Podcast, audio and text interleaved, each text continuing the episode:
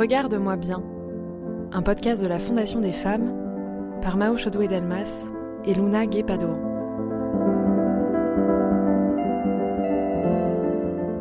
Ce podcast, en neuf épisodes, documente ce qui se joue autour des femmes aujourd'hui avec la crise du Covid, elles qui ont été à la fois les plus actives, les plus exposées et les plus ignorées depuis un an.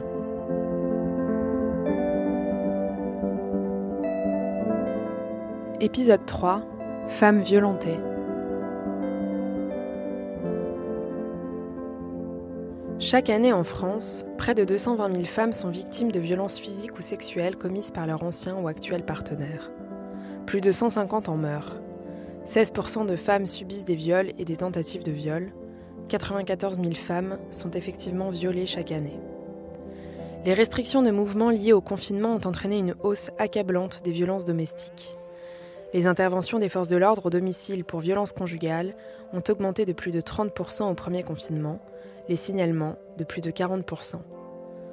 Alors que le tabou se lève sur les violences intrafamiliales, avec MeToo inceste notamment, on s'interroge sur le regain de violences physiques, sexuelles et psychiques qu'a pu engendrer le retour forcé à la sphère domestique en temps de Covid.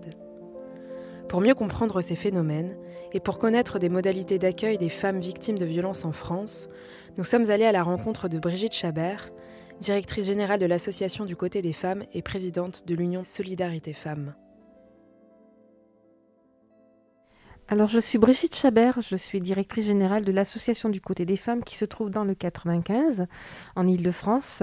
Et puis, je suis également présidente de l'Union régionale Solidarité Femmes, euh, qui regroupe euh, 14 associations en Ile-de-France et qui sont fédérées, membres de la Fédération nationale Solidarité Femmes qui gère le 3919. Les femmes, les femmes ont mis des siècles et des siècles pour sortir de chez elles.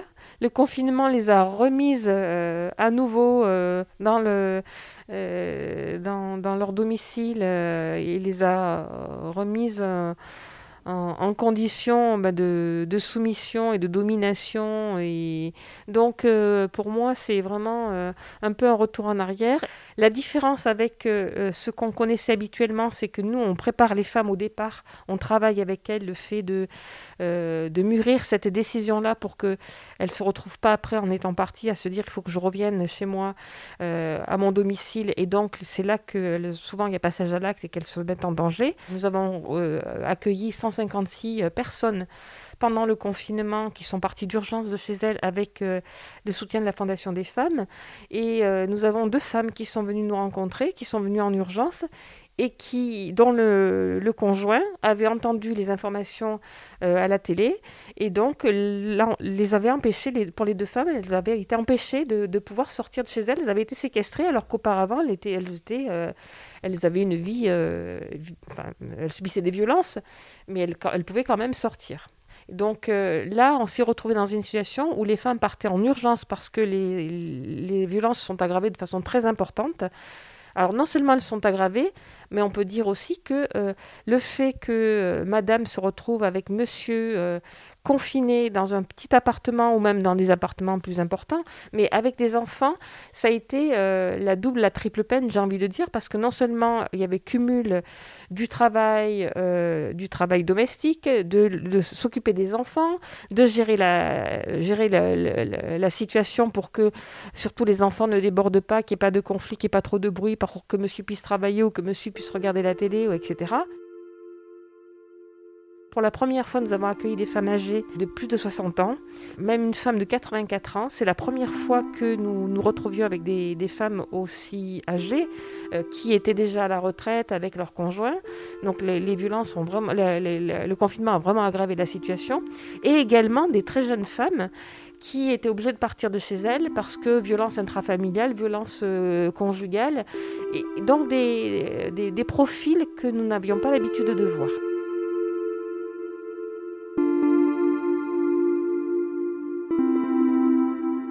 Là, depuis euh, les dénonciations d'inceste euh, et de, de, violences intrafamiliales, on a des femmes dont la parole se libère, qui étaient victimes de violences et qui commencent à parler aussi de ce qu'elles ont vécu dans leur enfance, de, euh, des viols répétés, etc. Et également, on constate que le nombre de jeunes femmes mineures enceintes aux venant d'accoucher euh, qui se retrouvent isolées parce qu'elles sont euh, perdues de vue euh, des, établissements scolaires. Souvent, elles sont mises à la porte de leur domicile. Et donc, on a un, profil là de, de, jeunes femmes qui, mineures qui, jusqu'à présent, on, les voyait, on ne les avait pas repérées. Et puis, des femmes en grande souffrance psychique. Et, là, euh, pour l'instant, on n'a pas de réponse. Ce confinement-là a créé vraiment, euh, au niveau mental, une situation qui nous a fait euh, vraiment toucher du doigt la santé mentale des femmes et la fragilité qu'elles qu'elles peuvent subir avec les violences. Je pense que euh, cette, euh, cette crise sanitaire a montré la pertinence de nos associations qui étaient sur le terrain, qui ont pu réagir grâce à, des fonds privés et à la Fondation des femmes de façon très très rapide pour pouvoir accueillir ces femmes-là. On a su s'adapter, on a su mettre en place des numéros d'écoute et d'appel qui fonctionnaient, qui ont bien fonctionné. Et d'autre part, euh, nous avons aussi montré la pertinence d'accueil de jour et de nuit et également le fait qu'on s'est retrouvé sans aucune administration. Il n'y avait plus rien qui fonctionnait. Il n'y avait plus de, caisse d'allocation familiale, il n'y avait plus de pôle emploi, il n'y avait plus rien. Et, euh, en fait, on a dû euh, monter les dossiers, etc., à la place des administrations. Donc on a vraiment euh, concentré nos forces sur les situations intimes des personnes, ce qui nous a permis aussi de faire des évaluations globales puisque les autres partenaires n'étaient pas là. Donc que ce soit au niveau des revenus, que ce soit au niveau de la santé, au niveau de la santé mentale, au niveau du juridique, euh, de la situation de danger, etc. Les femmes euh, victimes de violences sont euh, accueillies, accompagnées, hébergées par nos associations, qui sont 74 en France, pour les rencontrer, pour qu'elles viennent nous voir, nous, retrouver. Euh, il y a plusieurs, plusieurs possibilités. La première, c'est qu'on travaille avec tous les partenaires, que ce soit la police, la justice, la gendarmerie, les travailleurs sociaux, enfin tous les partenaires médecins, magistrats, etc. Et donc, soit les femmes sont conscientes qu'elles sont victimes de violences, et donc elles vont euh, euh, rechercher notre adresse sur euh, Internet et elles vont venir nous rencontrer, soit ce sont les travailleurs sociaux ou les personnes qui les rencontrent, avec lesquelles on travaille souvent et avec lesquelles nous mettons en place des formations de sensibilisation et des grilles d'évaluation pour repérer les femmes qui sont victimes de violences. Et donc là, c'est parce qu'elles viennent dans nos associations qu'elles vont participer à une permanence collective où nous allons présenter l'association et où euh, les femmes vont ensuite prendre la parole et dire voilà, je suis victime de violence, il se passe ça chez moi, etc. Que d'autres qui n'ont pas du tout conscientisé qu'elles étaient victimes de violence vont se dire ah ben oui, moi je vis la même chose. Et donc euh, elles vont commencer à faire un cheminement. Euh, qui va leur permettre petit à petit de se dire il faut que je, que je sorte de cette situation et elles vont venir nous rencontrer peut-être tout de suite, ou trois mois après, ou six mois après, ou même euh, récemment, nous avons une dame euh, qui est venue nous voir, elle venait de prendre sa retraite, et elle est venue nous voir euh, dix ans après être venue nous rencontrer une première fois.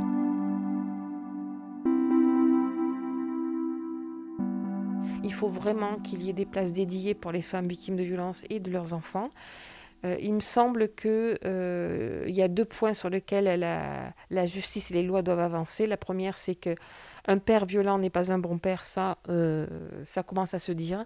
Mais il faut absolument que pendant cette période-là, la période des violences, l'autorité parentale soit suspendue tant que l'auteur des violences, le bourreau, n'a pas fait un travail obligatoire sur lui-même, sur pourquoi il est violent, etc. Donc la suspension de l'autorité parentale, c'est vraiment très très important parce que c'est ce qui crée l'emprise, c'est ce qui permet à madame d'être toujours attachée encore à, l'auteur. Entre parenthèses, le bracelet anti-rapprochement, à mon avis, ne va pas arranger les choses puisque c'est un fil à la patte symbolique. Euh, voilà. Donc je pense que vraiment, là, il faut qu'on fasse avancer la loi là-dessus. Et euh, le deuxième point, c'est euh, la loi dit que c'est l'éviction du conjoint violent qui doit être faite au domicile. Ça ne se fait pas dans la réalité parce que madame n'a pas envie de rester sur place parce qu'elle sait que monsieur connaît le lieu, parce qu'elle a tous les souvenirs dans ce lieu-là de violence, etc. il faut vraiment qu'on avance par rapport à ça, c'est-à-dire qu'il y a un logement, un logement commun. Il faudrait que systématiquement, madame, elle puisse avoir un logement pour remplacer ce logement-là. On remet à disposition le logement et on lui permet de, de, pouvoir partir ailleurs. Troisième point, ça concerne les femmes, et on en a eu beaucoup pendant cette période-là, des femmes qui sont euh, classe moyenne, classe aisée. On ne parle pas beaucoup des femmes qui sont euh, de classe moyenne, classe aisée. Euh, mais elles ont tout à perdre parce qu'elles perdent à la fois l'appartement, la relation avec le conjoint, difficultés avec les enfants. en plus, elles ont souvent un, un, outil de travail commun, euh, des biens communs. On a été très touchés, euh, nous, à notre association du côté des femmes, par le, féminicide de Cécile Piquet, qui est une femme qui était ingénieure et qui a été assassinée par son conjoint qui s'est suicidé après. Euh, elle avait un bien en commun qui était l'entreprise. C'est elle qui l'avait créée. Il n'y avait aucune raison qu'elle s'en aille. Et euh, la justice a estimé que euh, dans la mesure où il y avait 25 salariés, elle ne risquait rien. Euh, il aurait fallu que ce soit lui qui s'en aille et qu'il soit incarcéré et qu'il soit obligé de se faire soigner. donc je pense que là, ce sont trois points pour lesquels il faut que la justice vraiment avance pour sécuriser les femmes.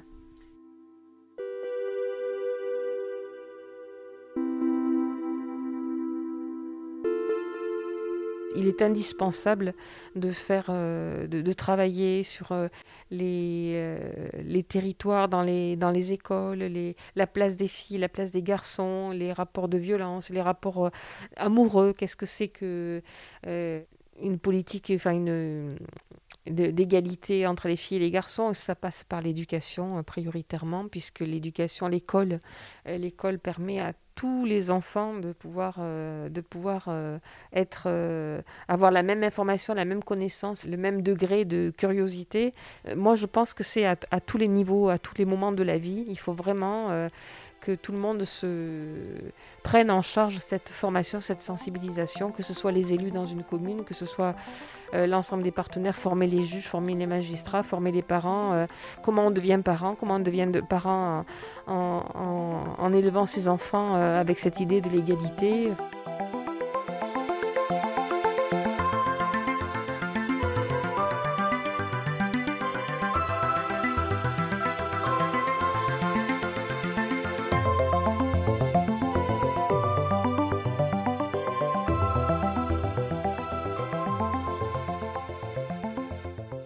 Depuis un an, l'accueil des femmes victimes de violences a donc été bousculé, malmené, ou parfois au contraire mieux pris en charge du fait d'une plus grande conscience de l'urgence des situations.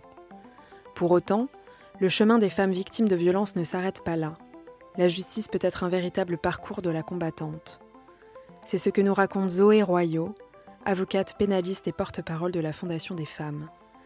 Elle se concentre, dans notre échange, sur les violences sexuelles exclusivement et commence par nous rappeler quelques chiffres. 60%, c'est le taux de classement sans suite en matière de violence sexuelle. 29 mois, c'est la durée moyenne des procédures d'instruction en matière de violence sexuelle. 78, c'est le pourcentage de personnes qui se déclarent victimes de violences sexuelles et ne portent pas plainte.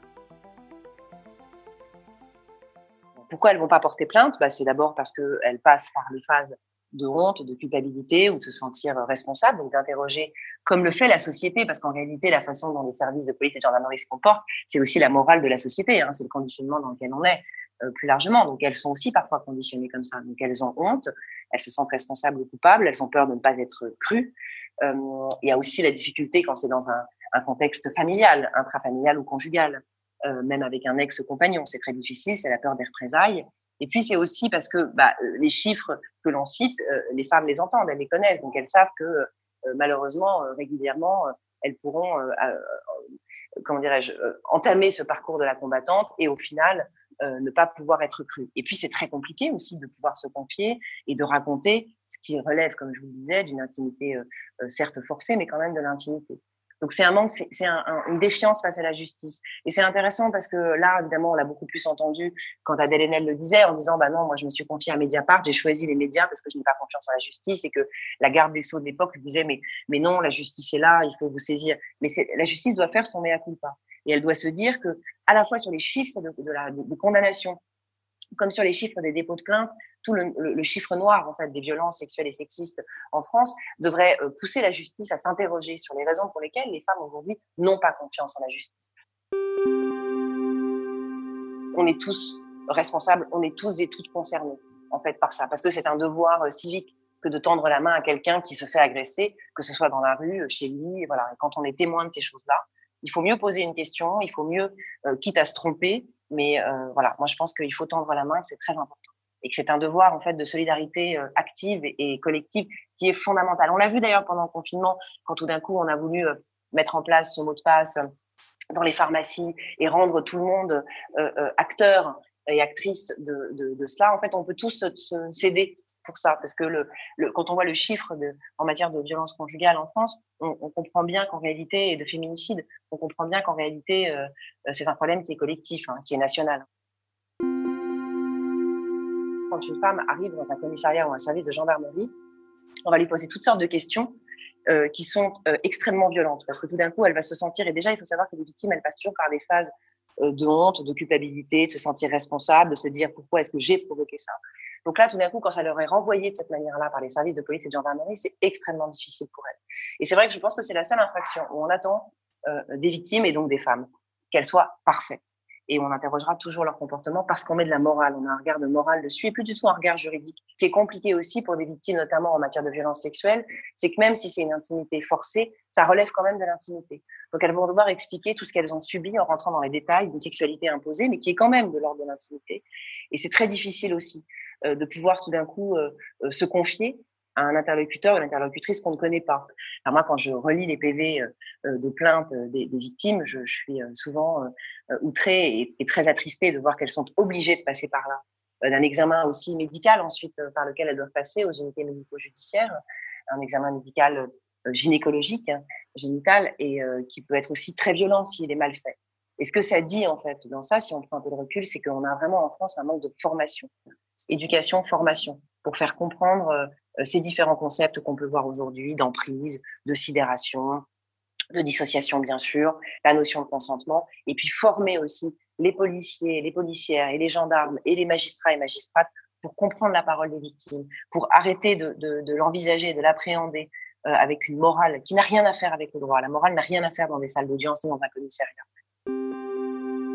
Donc, on peut être tout à fait libre et on est tout à fait favorable à la liberté sexuelle tant qu'elle est consentie. Euh, et donc, ça, éducation, formation, c'est ce qui me paraît être le plus fondamental, et aussi la formation des médecins qui vont recevoir et examiner les victimes euh, de faits de violences sexuelles. Ça, c'est fondamental. Et puis, effectivement, modifier la loi en matière de, de viol et d'agression sexuelle pour une définition qui soit plus proche de ce que nous disent les victimes aujourd'hui et qui leur donne encore plus confiance en, en la justice. Je pense que la définition du viol telle qu'elle est, ne correspond pas à la réalité de ce que les victimes vivent et dénoncent, ce qui explique aussi que parfois les victimes, ne se reconnaissant pas, ne reconnaissant pas ce qu'elles ont vécu dans la définition légale du viol, ne vont pas déposer plainte pensant que ce qu'elles ont vécu n'est pas un viol au sens de la loi. En France, on sait que le viol, c'est avant tout l'absence de consentement, et pourtant c'est un mot qui ne figure pas dans la définition.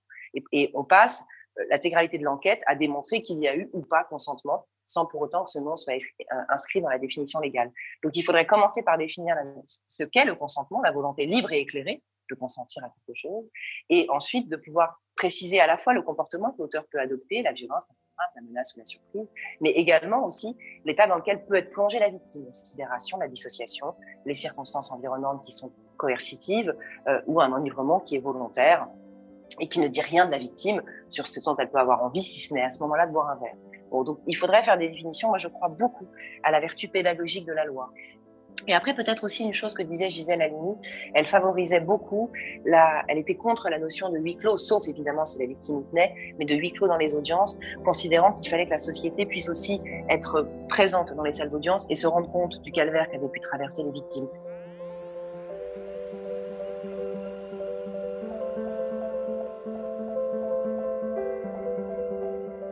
Un grand merci à Claire Bianzina pour sa diligence et son aide précieuse. Regarde-moi bien, un podcast de la Fondation des femmes. Écrit et conçu par Mao Chodo-Delmas. Interview préparée et réalisée par Mao Chodo-Delmas et Luna Guépadouan. Réalisation, montage, mixage et musique par Thomas Loupias.